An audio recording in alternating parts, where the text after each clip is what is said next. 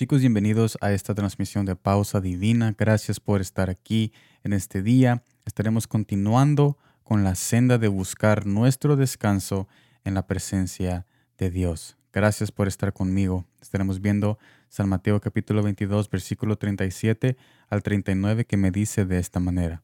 Jesús le dijo, amarás al Señor tu Dios con todo tu corazón y con toda tu alma y con toda tu mente. Este es el primero grande mandamiento. Y el segundo es semejante. Amarás a tu prójimo como a ti mismo. En realidad se oye fácil el resumen que Jesús hace por toda la ley. Pero es más complicado que eso, porque lo que menos tiene este mundo es amor. Así que ¿cómo amar en un mundo que falta el amor? Mire lo que dice C.S. Lewis, el escritor famoso de muchos libros conocidos como Las Crónicas de Narnia y su fe en Jesús y su convertimiento de el ateísmo al cristianismo cuando él se dio cuenta de que en Jesús está el verdadero amor. Mire lo que tiene que decir respecto al amor. No pierdas el tiempo preguntándote si amas a tu prójimo. Actúa como si lo hicieras. Tan pronto como hacemos esto, descubrimos uno de los grandes secretos. Cuando te comportas como si amaras a alguien, pronto llegarás a amarlo.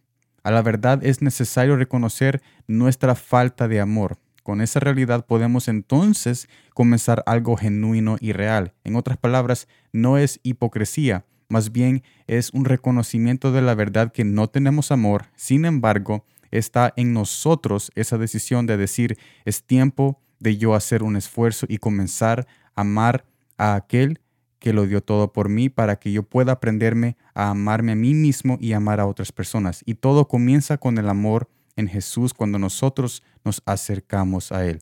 Porque cuando nos esforzamos por amar a los demás, como dice Lewis, poco a poco se convierte en un amor verdadero.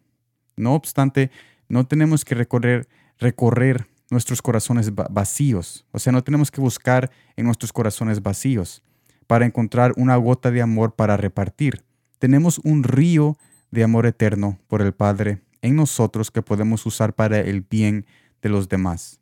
Porque Jesús es la fuente de nuestro amor y es allí donde tenemos ese río de amor donde podemos agarrar y tomar sin temor para poder usar ese amor divino y eterno de nuestro Padre Celestial para poder amar a otras personas. Mire lo que dice Primera de Juan capítulo 4, versículo 18.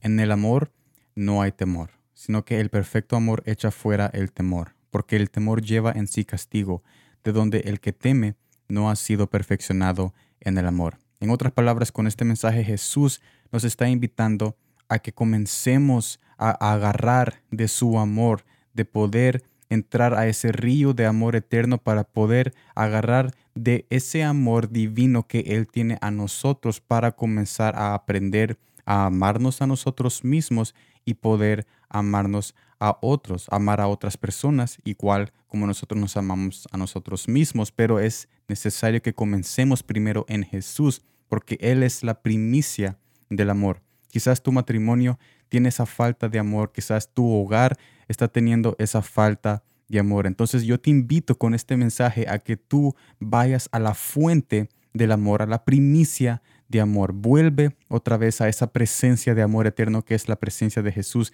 en comunión y intimidad para que tu casa, tu familia, tus compañeros de trabajo y aún tú mismo sientas ese amor siendo repartido por el administrador y el real sacerdocio que es Jesús mismo que está en tu corazón y en tu mente, obrando cada día por tu bien, porque Él te ama, te cuida, te levanta y Él siempre está a tu lado guiándote para que tú llegues al destino que Él te ha puesto aquí en este planeta.